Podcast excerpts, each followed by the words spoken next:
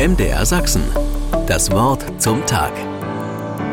Gebt den Kindern das Kommando. Sie berechnen nicht, was sie tun. Die Welt gehört in Kinderhände, dem Trübsinn ein Ende, wir werden in Grund und Boden gelacht. Kinder an die Macht. Mit diesen Worten hat Herbert Grönemeyer dem deutschsprachigen Raum 1986 eine Hymne für Kinder geschenkt. Heute am Weltkindertag wird sie sicher in vielen Veranstaltungen zu Gehör gebracht. Dass es in Deutschland zwei Termine für Kindertage gibt, hat historische Gründe. In den alten Bundesländern wird seit 1954 der heutige 20. September als Weltkindertag begangen. In den neuen Bundesländern ist es gemäß der östlichen Tradition seit 1950 der 1. Juni.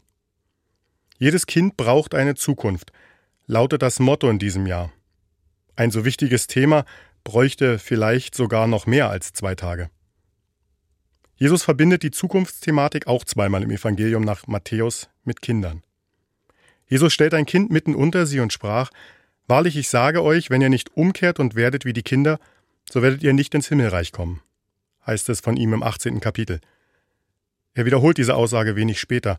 Jesus sprach, Lasset die Kinder zu mir kommen und wehret ihnen nicht, denn solchen gehört das Himmelreich. Gebt den Kindern das Kommando, lehrt schon Jesus seine Jünger? Das ist zu naiv und nimmt die Komplexität der Wirklichkeit nicht ernst. Politisch lässt sich mit dem kindlichen Blick nicht arbeiten. So lautet oft ein Einwand dagegen. Vielleicht ist es die kindliche Art, die uns herausfordern soll, die Zukunft anders in den Blick zu nehmen. Als Geschenk, mit dem es sorgsam umzugehen heißt. Kindliche Leichtigkeit, die unkonventionell denkt, sich nicht von Wenn und Aber bereits zu Beginn ausbremsen lässt. Die Kindertage rufen uns alle dazu auf, das kindliche Augenmaß nicht zu verlieren, weil darin möglicherweise der einzig wahre Blick für eine gelingende Zukunft liegt.